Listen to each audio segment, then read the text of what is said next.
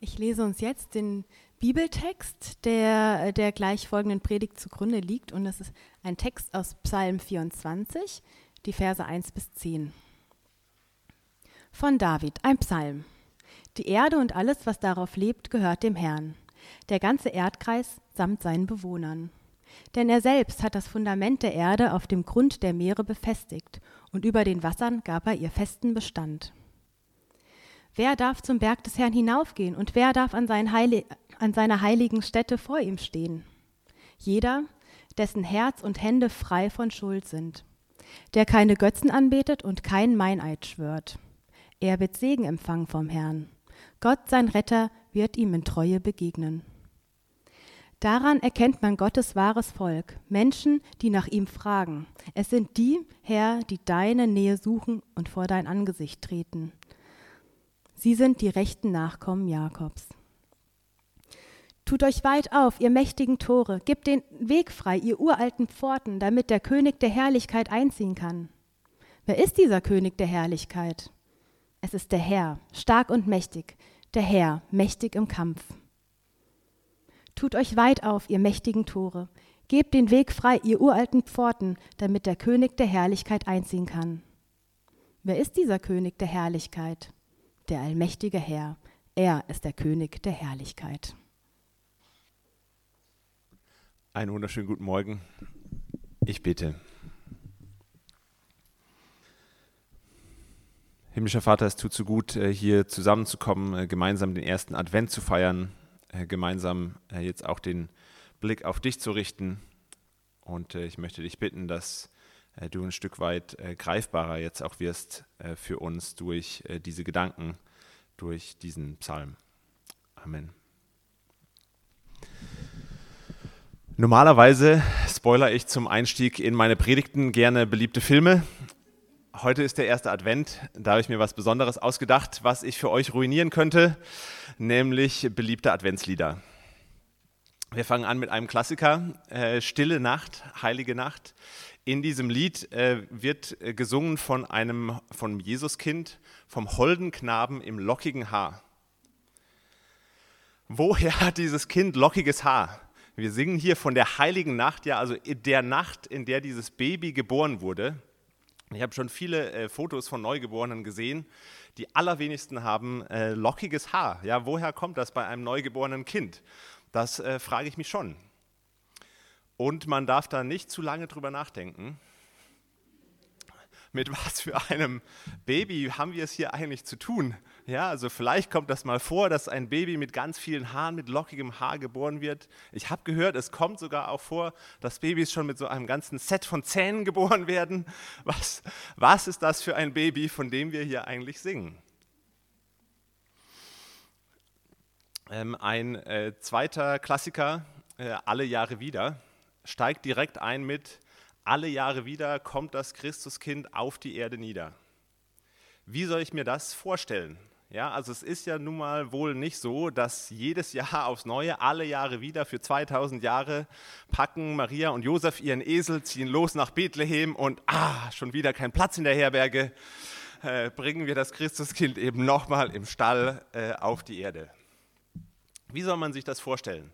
Wenn man wenn man zu diesem Lied jetzt noch die Info aus dem ersten äh, Lied mit dazu nimmt, aus Stille Nacht, was das denn für ein Baby ist, mit lockigen Haaren, möglicherweise schon einem kompletten Satz Zähnen und dann dieses Alle Jahre wieder Lied auch noch weitergeht, äh, damit, äh, dass dieses Christuskind in jedes Haus einkehrt und auch zu uns kommt, dann ist das schon fast der Stoff, aus dem Horrorfilme gemacht werden.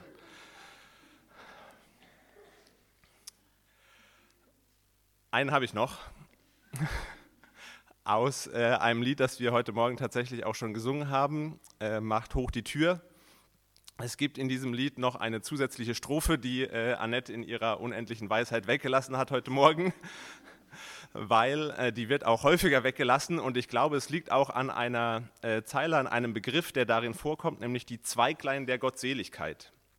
Auch da habe ich mich gefragt, was sollen denn bitte die Zweiglein der Gottseligkeit sein? Äh, ich habe immer gedacht oder auch gelernt, dass diese Tannenzweige und so, den Adventskranz und Bäume, die wir uns ins Haus stellen, das ist irgendwie noch so ein Brauch äh, aus unserer germanischen, heidnischen, finsteren Vergangenheit. Das hat überhaupt nichts äh, Geistliches. Und jetzt plötzlich werden in diesem Lied diese Zweiglein irgendwie mit Gottseligkeit in Verbindung gebracht, mit meinem Seelenheil. Das soll ein Mensch verstehen. Das einfach äh, nur ein paar absurde Adventslieder ähm, zum Einstieg. Und äh, ich habe mir das natürlich nicht nehmen lassen, diesen äh, Zeilen allen nachzugehen, was die denn bedeuten. Und äh, ich verspreche euch auch, äh, dass ich das am Ende der Predigt auflösen werde. Äh, es gibt tatsächlich plausible Erklärungen, zum Teil haben die mich tatsächlich auch tief bewegt für all diese Zeilen, für all diese Worte. Aber der Grund, warum ich euch das jetzt hier am Anfang direkt so erzähle, ist, weil ich glaube, im Advent äh, gibt es viele schöne Traditionen, es gibt vieles, was man vielleicht Jahr für Jahr wieder macht. Äh, geht auch mir so, bin auch ich gerne dabei. Ähm, das gibt einem auch irgendwie Halt, das hat auch was Schönes. Aber das kann auch einfach zu so einer leeren Routine irgendwie schnell verkommen. Das ist die Gefahr irgendwie bei solchen Traditionen, bei Dingen, die man immer und wieder, immer wieder macht. Und man singt einfach so die Lieder mit, ohne groß drüber nachzudenken, was man da eigentlich singt. Und ich glaube, beim Advent lohnt es sich, äh, der Bedeutung dieser Zeit, äh, der Bedeutung auch mancher Bräuche und Liedverse mal auf den Grund zu gehen. Und genau das wollen wir mit äh, dieser Predigtserie, mit dem 24. Psalm machen, uns die Bedeutung des Advents da mal ein bisschen tiefer reingraben, was es denn damit auf sich hat und was, das, was diese Zeit zu bedeuten hat.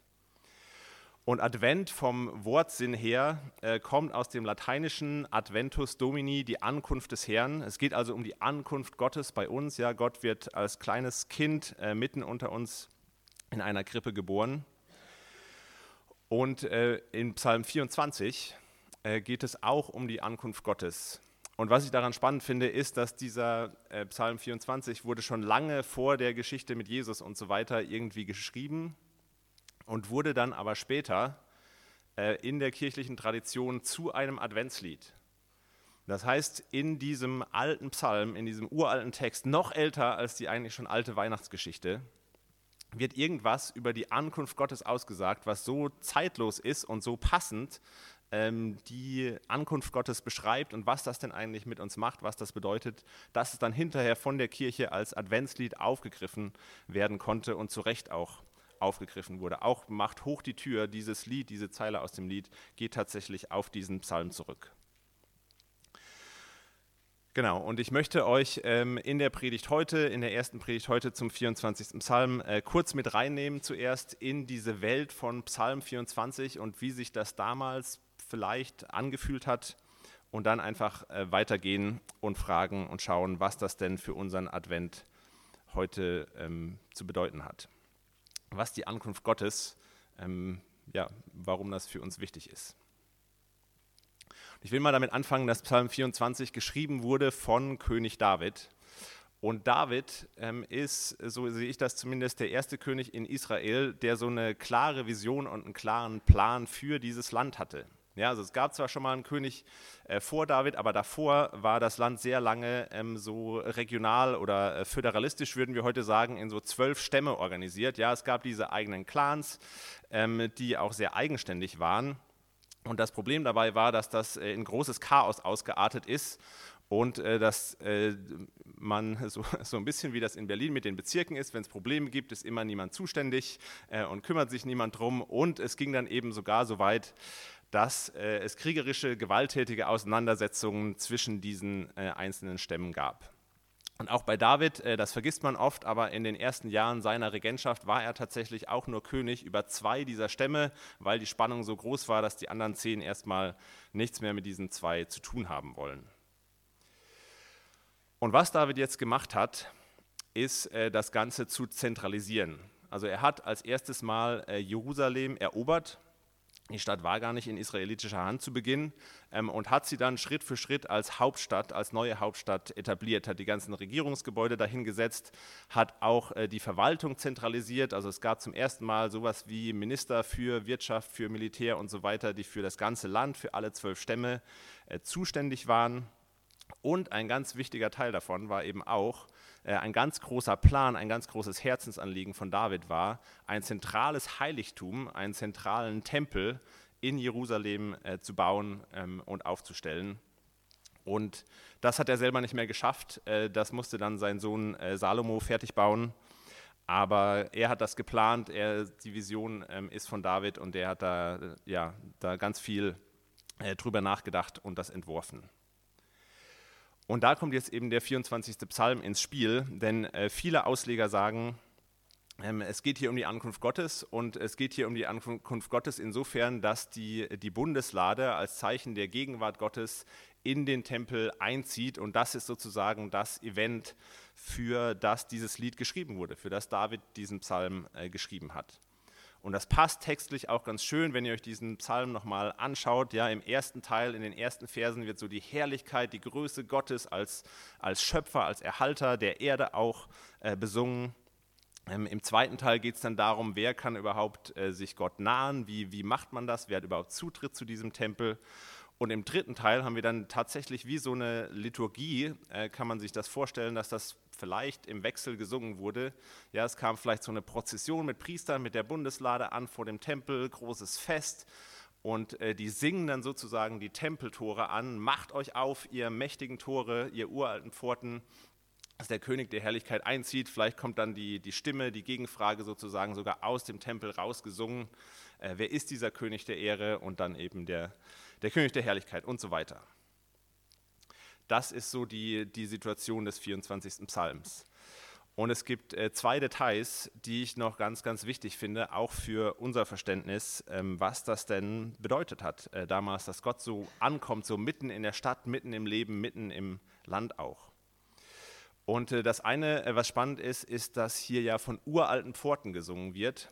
Und wahrscheinlich waren das äh, eben nicht nur die Tempelpforten, die damit gemeint wurden, denn die waren noch gar nicht uralt zu diesem Zeitpunkt, sondern es waren die himmlischen Pforten, die hier tatsächlich angesungen wurden. Also es ging äh, nicht, äh, man ging davon aus, dass das, was sichtbar sozusagen gemacht wurde, Gott kam in Form einer Box äh, in einem Gebäude an, dass das nicht einfach nur so ein leeres Ritual ist, sondern dass das einer unsichtbaren, einer übernatürlichen Wirklichkeit entspricht, die hier nur sichtbar gemacht wird. Dass sich also tatsächlich sozusagen die Pforten des Himmels, des Paradieses auftun und Gott irgendwie ankommt und bei den Menschen präsent ist.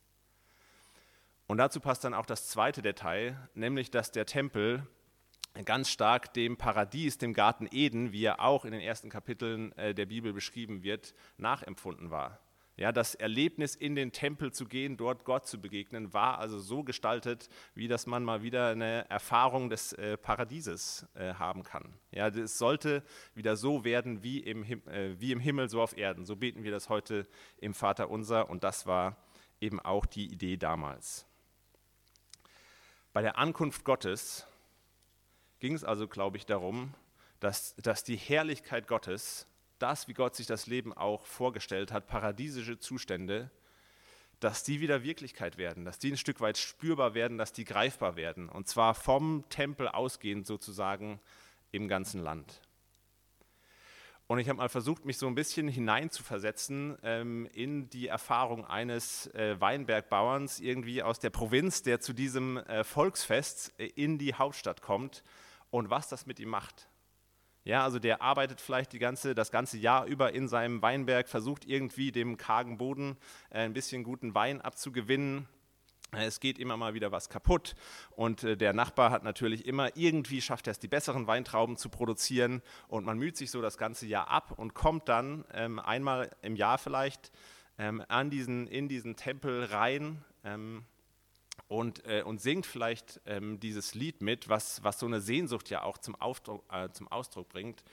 Öffnet euch, ihr, ihr Himmelspforten, ja, bringt, bringt wieder ein Stückchen vom Paradies zurück. Ich arbeite das ganze Jahr so hart, um hier irgendwie ein bisschen was Gutes zu schaffen. Und wo, wo ist denn Gott? Öffnet euch doch ihr Pforten und lasst doch ein bisschen was von diesem Paradies Wirklichkeit werden. Und es ist dann eben auch der, der Zuspruch da, dass es wichtig ist, dass es sich lohnt, äh, sich seine Hände frei von Schuld zu halten, sich sein Herz reinzuhalten. Und der Tempel war, glaube ich, auch äh, innen mit so, mit so Weinbergschnitzereien tatsächlich verziert. Und vielleicht, vielleicht hat er ein bisschen was gespürt in, in dieser Feststimmung, in diesem Tempel davon, dass Gott eben auch ihn, das Volk Israel, als seinen Weinberg versteht, an ihm arbeitet, für ihn da ist und ist, ist dann quasi nochmal mit einem, mit einem neuen Verständnis äh, für seine Arbeit, mit einem neuen Verständnis auch, wie sehr Gott ihn und das, wo er sich abmüht, wertschätzt, wie sehr er für ihn da ist, äh, zurückgegangen in sein Leben. Und wenn wir uns jetzt noch vorstellen, dass diese Tempelanbetungserfahrung irgendwie gepaart war mit der Erfahrung, dass da tatsächlich ein von Gott eingesetzter König war, der in der Kraft Gottes die Grenzen gesichert hat, dafür gesorgt hat, dass Streitigkeiten fair, gerecht geschlichtet wurden nach einem Gesetz, auf das man sich verlassen konnte, dann war das, glaube ich, tatsächlich so ein Stück weit eine Erfahrung von, das funktioniert. Ja, und es ist tatsächlich auch nach allem, was wir wissen, nach den biblischen Berichten so, dass diese Zeit unter König David eine Blütezeit in Israel war, wo es den Menschen so gut ging ähm, wie davor und ähm, ja, für viele Zeit danach äh, eben auch nicht mehr da ist tatsächlich so ein bisschen, hat die Herrlichkeit Gottes im wirklichen Leben Gestalt angenommen durch dieses äh, Prinzip. Es war Friede da, es war, es war was spürbar vom Geist Gottes im ganz alltäglichen Leben. Ich glaube, darum geht es ähm, im Advent. Darum geht es auch für uns im Advent. Und äh, die Parallele für uns, das, was wir sozusagen ähm, anstatt eines Trips zum Tempel machen, nennen wir äh, Besinnung. Besinnung. Ähm, Besinnung. Ich tue mich schwer mit der Besinnung ähm, und ich bin auch seit äh, über 20 Jahren, glaube ich, in irgendwelchen Gemeinden unterwegs. Äh, seit über zehn Jahren arbeite ich in irgendeiner Form für irgendwelche Gemeinden und immer wieder habe ich diese Gespräche, alle Jahre wieder. Ähm, in Advent äh, kommen Leute auf mich zu und geht mir das auch selber so, dass man sagt, ja, ich, ich will eigentlich äh, mich besinnen, ich will mir die Zeit dafür nehmen, ich will das dieses Jahr so prägen.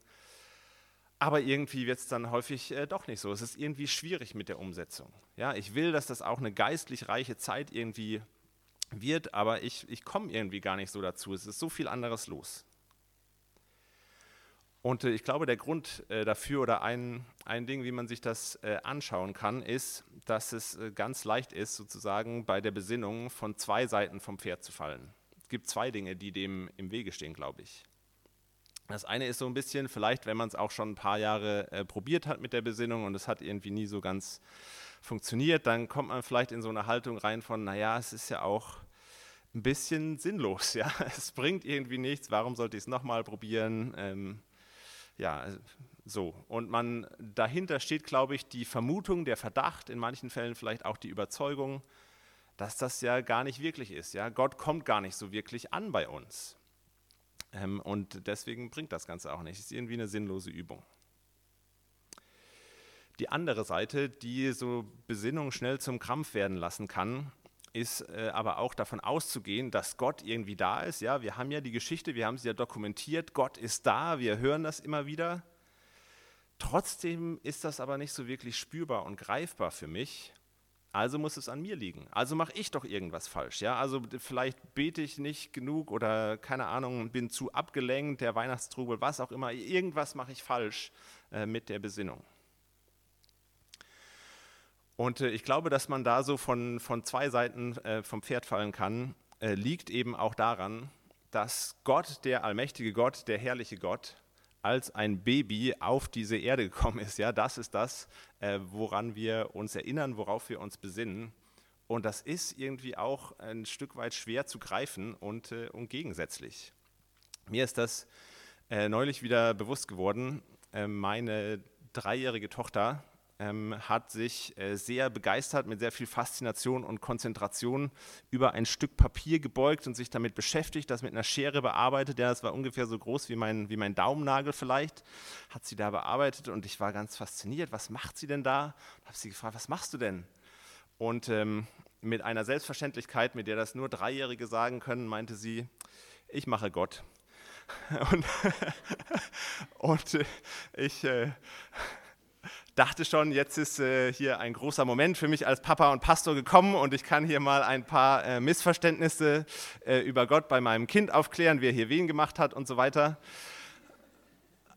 und äh, habe sie gefragt, ja, kann, ich, kann ich mal sehen? Und äh, als sie fertig war, hebt sie das Stück Papier triumphierend in die Höhe und sagt, das Baby Jesus ist Gott. Und äh, sie, sie hatte mich, ja, sie hat so eine kleine Babyfigur ausgeschnitten, auch ziemlich beeindruckend für eine Dreijährige, muss ich sagen. Aber es war äh, tatsächlich auch eine tiefe theologische Wahrheit dahinter. Und mir ist in dem Moment wieder eingefahren, wie, wie absurd das ist, dass Gott sich tatsächlich so klein macht ähm, und so nahbar für uns wird. Da, da, suchen wir Gott überhaupt gar nicht, da rechnen wir überhaupt gar nicht äh, mit, so einem, mit so einem kleinen Gott. Und ich glaube, das äh, kann eben durchaus dahinter stehen, dass wir nicht mit so einem kleinen Gott rechnen, der so unscheinbar, äh, so klein irgendwie wirkt. Und dann kommt uns das alles eben schnell sinnlos vor.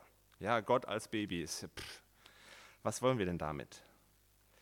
Oder aber wir sind vielleicht ganz nah bei diesem kleinen Gott, bei diesem Baby. Wir können damit ganz viel anfangen, dass der große Gott sich so klein gemacht hat für uns, sich so aufgeopfert hat und nehmen das dann aber auch zum Anlass, um zu sagen, nee, ich, ich muss mich jetzt, ich muss jetzt aber auch so viel aufgeben. Ich muss jetzt, ich darf überhaupt keine Kekse essen, keine Plätzchen essen oder Spaß an Weihnachten haben, sondern sonst funktioniert das nicht mit der Besinnung. Und ich will mal versuchen, äh, das so ein bisschen, die Besinnung in beide Richtungen abzugrenzen. Und das Problem dabei ist, dass ihr euch sozusagen, je nachdem, auf welcher Seite ihr eher vom Pferd fallt, bei einem Teil die Ohren zuhalten müsst und bei einem anderen ganz genau hinhören. Ich habe mir kurz überlegt, ob ich euch vielleicht so in zwei äh, Seiten euch aufteile für diesen äh, Teil der Predigt, weil es, äh, man fällt einfach noch mehr von der Seite, wenn man den falschen Teil anhört. Ähm, und ich werde mir auch selbst direkt widersprechen in den nächsten zehn Minuten. Aber ich glaube tatsächlich, dass es beides braucht, um uns einzunorden auf eine, auf eine gesunde und hilfreiche und fruchtbare Besinnung. Ich äh, spreche zuerst mal die Besinnungsmuffel, habe ich es mal genannt, äh, an, die denken, ach, ist doch eh alles sinnlos, bringt doch nichts. Und ich kann das sehr gut verstehen, äh, denn wir reden ja hier von der Ankunft Gottes, ja. Also es geht ja hier um was, was Gott macht. Dann muss ich doch irgendwie was davon merken, ohne dass ich was dazu tue. Ist doch Gottes Initiative, ja. Und äh, überhaupt ist ja der Advent, die Weihnachtszeit, das ist ja auch so ein Ausdruck von der Gnade Gottes. Da, da kann ich doch gar nichts machen. Da muss ich mich doch einfach äh, beschenken lassen. Und ähm, ich muss auch gestehen, ich persönlich habe auch gar kein Interesse an was, was nur funktioniert, weil ich jetzt schon wieder was mache, sondern ich sehe mich doch genau nach einem übernatürlichen, nach einem göttlichen Eingreifen der irgendwie was macht. Ich, ich will doch, dass Gott aktiv wird. Das ist meine adventliche Sehnsucht. Und da ist es, äh, glaube ich, ganz wichtig, sich das mal vor Augen zu halten, dass ein Aspekt der Gnade auch ist, oder man das so verstehen kann, ein Aspekt der Gnade ist, dass das wir aktiv werden, äh, uns Bewusstsein für Besinnung nehmen, dass das was ist, was was bringt. Ja? Für diesen Bauer in der Psalm 24 Zeit war es, war es eine Gnade, dass es sowas wie einen Tempel überhaupt gibt, dass es einen Ort gibt, wo er hingehen kann und wo er Gott begegnen kann. Und ich glaube, wir haben so viele Ressourcen damit, mit der Gemeinschaft, die wir hier haben, äh, mit der Bibel, die wir haben, den Texten, die wir da haben, äh, mit der Möglichkeit auch ähm, Stille und Ruhe zu haben, uns zurückzuziehen. Das sind, das sind alles Dinge, das ist, das ist schon Gnade. Das ist schon ein Ort, wo uns Gottes Gnade begegnen kann.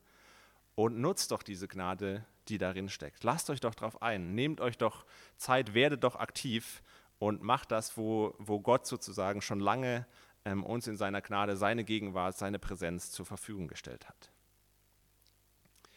Das kann man als, als einen Teil der, äh, der Gnade verstehen.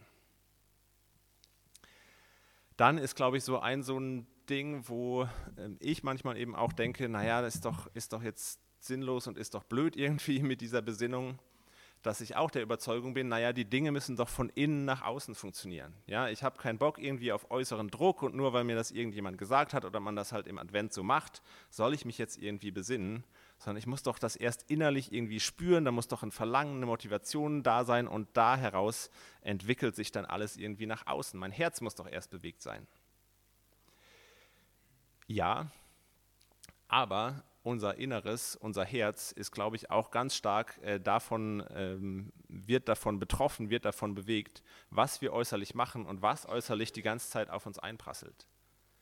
Und ich glaube, manchmal ist es wichtig, dass wir unser Äußeres erstmal zur Ruhe bringen, nicht um schon irgendwie irgendwelche krassen Erfahrungen zu machen oder uns damit irgendwelches Heil oder irgendwas zu erarbeiten, sondern einfach nur, dass unser Herz zur Ruhe kommen kann und nicht die ganze Zeit irgendwie getrieben und durcheinander und äh, verwirrt ist und in großem Chaos ist, sondern überhaupt erstmal empfänglich wird, dass Gott überhaupt da reinsprechen und da reinwirken kann und dann so eine Dynamik von innen nach außen ähm, schaffen kann und in Gang setzen kann. Das heißt, es lohnt sich, glaube ich, durchaus, auch wenn wir vielleicht den Eindruck haben, naja, hm, Besinnung ist doch nicht so meins, sich darauf einzulassen. Und das sind so zwei Aspekte, wo ich glaube, ähm, ja, da ist tatsächlich was dran und euch ermutigen will, euch trotzdem darauf einzulassen, auch wenn ihr es gerade nicht spürt oder gerade keinen äh, kein Bock drauf hat. Es lohnt sich, glaube ich. Ich glaube, da, darin kann so ein Schlüssel sein, dass tatsächlich was von der Herrlichkeit Gottes auch in unserem Leben Gestalt gewinnt. Ich äh, wende mich äh, in die andere Richtung, äh, an die andere Gruppe. Ich habe das mal Besinnungsfanatiker genannt und ähm, möchte einsteigen mit einem Punkt, den, äh, der aus meiner persönlichen Erfahrung auch kommt und den ich mal mit Besinnung versus äh, Plätzchen überschrieben habe. Ich habe es ja schon gesagt, ich tue mich schwer mit äh, der weihnachtlichen Besinnung. Ja, also ich kann mich hinsetzen und das Jahr reflektieren, irgendwie ein Tagebuch schreiben oder so. Das geht irgendwie. Ich kann mich auch zurückziehen, einfach nur still sein, einfach mal abschalten. Aber wirklich mich so hinzusetzen und jetzt über die Bedeutung von Weihnachten nachzudenken, da komme ich irgendwie nicht so weit. Und häufig fange ich dann an, über Weihnachtsgebäck, über Plätzchen nachzudenken.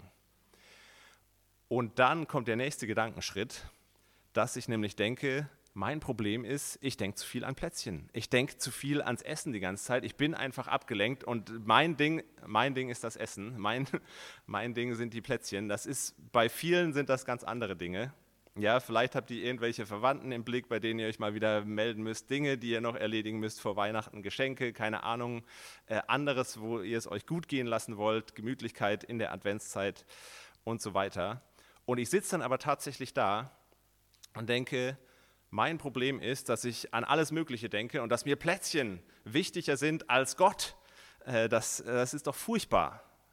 Und äh, ich sage das so ein bisschen scherzhaft und es klingt vielleicht im ersten Moment harmlos, aber ich glaube, da steckt so ein tieferes Prinzip dahinter, dass äh, das alles andere als harmlos ist. Ja, also so dieser Gedanke, Gott wurde so klein, Gott wurde arm für mich, Gott wurde als Mensch im Stall geboren was habe ich eigentlich aufgegeben in diesem Advent? Und überhaupt war der Advent mal eine Fastenzeit, ja? Hast du dir das mal bewusst gemacht? Ähm, was, was das eigentlich bedeutet. Ja, du solltest doch eigentlich auch Sachen aufgeben und vielleicht wird es dann auch funktionieren mit der Besinnung. Ja, weil ich nicht mache, was ich machen sollte, deswegen gewinnt Gott nicht Gestalt in meinem Leben. Und ich finde das einen ganz furchtbaren Gedanken.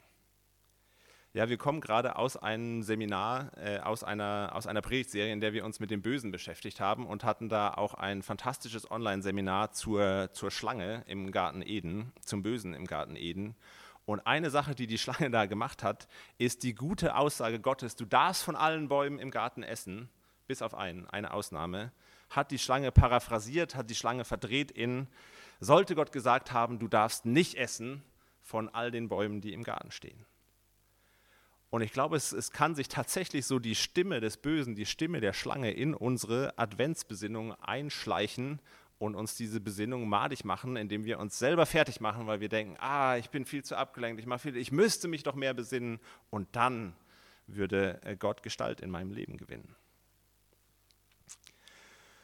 Und ich habe da wirklich viel äh, drüber nachdenken müssen. Ist, also ist das tatsächlich so oder ist das eine, ist das eine Verdrehung?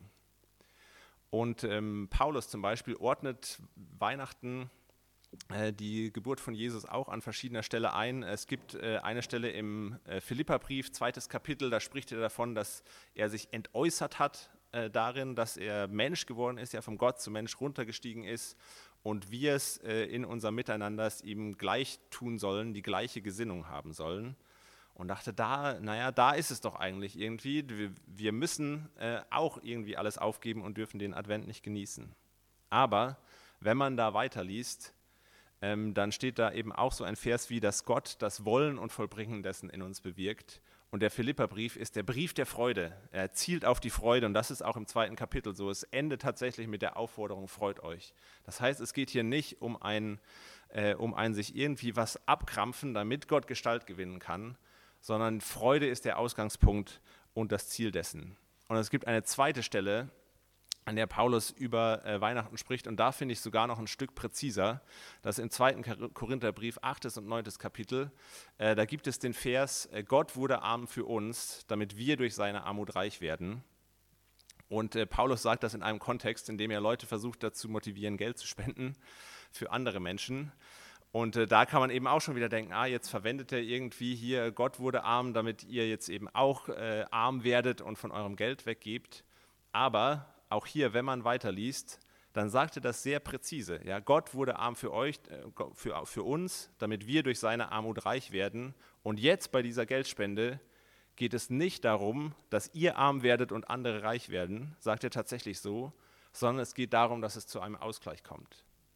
Es geht nicht darum, dass wir das machen, was Jesus schon für uns getan hat, sondern es geht darum, dass wir von dem Überfluss, den wir durch Jesus haben, das einfach teilen können und was abgeben können. Und ich finde das unglaublich präzise und unheimlich hilfreich für diese Momente, wo ich da sitze und mich besinne und denke, ah, weil ich mich nicht richtig besinne oder zu viel an ein Plätzchen oder was auch immer denke. Deshalb äh, wird das nichts, deswegen spüre ich nichts von Gott, deswegen gewinnt seine Herrlichkeit keine Gestalt in meinem Leben. Aber ich glaube, darum, darum geht es nicht. Um diese destruktiven Gedanken geht es nicht, sondern da will, da können wir vielleicht rauskommen äh, in unserer Besinnung. Und vielleicht ist das ein guter, ein guter Ansatzpunkt, uns mal zu fragen, wo haben wir den Überfluss dadurch, dass Gott sich für uns hingegeben hat. Und wenn wir das nicht merken, wenn wir da auf nichts kommen, dann können wir da mal den Hebel ansetzen und uns fragen, wo, wo ist dieser Überfluss oder was ist denn, wo sind wir denn falsch abgebogen, dass wir in unserem Herz so eine, so eine Bitterkeit haben, ähm, so ein Gottesbild auch irgendwie haben, dass er uns nichts gönnt äh, und dass er nicht Gestalt in unserem, in unserem Leben gewinnt, wenn wir irgendwie nicht die richtige, äh, die richtige Performance hinlegen. Einen äh, dritten Gedanken habe ich noch in diese Richtung. Und zwar will ich dazu äh, ein Stück von dem Text zum Nachdenken vorlesen, den ihr ähm, im Programmheft habt. Äh, ich fange an im zweiten Abschnitt, so in der dritten Zeile in der Mitte. Lass den Anfang kurz weg. Das ist ein äh, Zitat von dem Soziologen Hartmut Rosa. Und zwar beschreibt er unsere Zeit so, dass er sagt, ob Menschen nun noch religiöse, religiöse Überzeugungen haben oder nicht, ihr Streben, Wünschen und Hoffen richtet sich im Allgemeinen auf die Angebote, Möglichkeiten und Reichtümer dieser Welt. Wie reichvoll oder gut ein Leben ist, lässt sich an der Anzahl und der Tiefe der in diesem Leben gemachten Erfahrungen messen. Das Leben in all seinen Zügen, seinen Höhen und Tiefen und seiner Komplexität auszukosten, wird zum zentralen Streben des modernen Menschen. Wie sich schnell herausstellt, hat die Welt jedoch leider stets mehr zu bieten, als wir in der Spanne eines einzigen Lebens erfahren können. Ganz egal, wie schnell wir werden, unser Anteil an der Welt wird nicht größer, sondern konstant kleiner. Man könnte hierin eine der Tragödien des modernen Menschen sehen. Während er den Eindruck hat, in einem unbarmherzigen Hamsterrad gefangen zu sein, wird sein Lebens- und Welthunger nicht befriedigt, sondern zunehmend frustriert. Und ich finde das äh, sowieso eine äh, sehr treffende Beschreibung. Und ich finde, das gibt es eben auch in Selbstlos und auch in Fromm. Dass wir unser Leben einfach so empfinden, es ist einfach diese, diese gerade Zeitschiene, wir haben von hier bis hier, von Geburt bis Tod und wir müssen da möglichst viel reinpacken. Und wenn wir religiös sind, äh, haben wir eigentlich das gleiche Problem wie alle anderen Menschen, sagt er hier. Nur, dass wir vielleicht versuchen, diese Zeitschiene vollzupacken mit, wir versuchen, möglichst vielen Menschen möglichst viel zu helfen und darum geht es in unserem Leben. Oder wenn wir besonders fromm sind, versuchen wir, möglichst viel Besinnung in möglichst kurzer Zeit äh, in diese Zeitschiene irgendwie reinzupacken. Und das ist aber nicht der, nicht der Sinn des Advents. Das ist nicht, wie die Herrlichkeit äh, Gottes Gestalt gewinnt in unserem Leben, sondern Gott wurde arm, damit wir reich werden, damit wir Überfluss haben, damit wir Freude haben und vielleicht, wenn uns das eingesagt ist, auch ein bisschen davon teilen können. Ich komme zum Schluss ähm, und schulde euch noch die drei Erklärungen zu den äh, Adventszeilen ähm, am Anfang. Und ich finde, dass die sehr schön äh, auf eine positive Art und Weise beschreiben, wie Besinnung denn aussehen kann, was die Ankunft Gottes für uns bedeutet. Ähm, ich fange mal in umgekehrter Reihenfolge an. Die Zweiglein der Gottseligkeit ähm, wurden so beschrieben, das habe ich einfach nur kurz im Internet recherchiert, ähm, dass sie, ein, dass sie Ausdruck einer hoffenden Erwartung sein können. Ja, also man holt sich mit den grünen Zweigen ja irgendwie äh, das Leben ins Haus, äh, man holt sich äh, was, was ins Haus, was, was blüht, was lebendig ist und bringt damit einfach so eine Sehnsucht zum Ausdruck. Und ich glaube, das ist auch was, was wir in dieser Adventszeit machen können, was, äh, wofür wir diese Adventszeit nutzen können, wenn wir Gott nirgendwo spüren. Ja, wenn wir nichts von der Herrlichkeit Gottes in unserem Leben wahrnehmen, dann können wir diese Zeit nutzen, um unsere Sehnsucht danach, ihn zu spüren, zum Ausdruck zu bringen. Zum Beispiel in Liedern, zum Beispiel im Gebet, ähm, auf ganz unterschiedliche Art und Weise.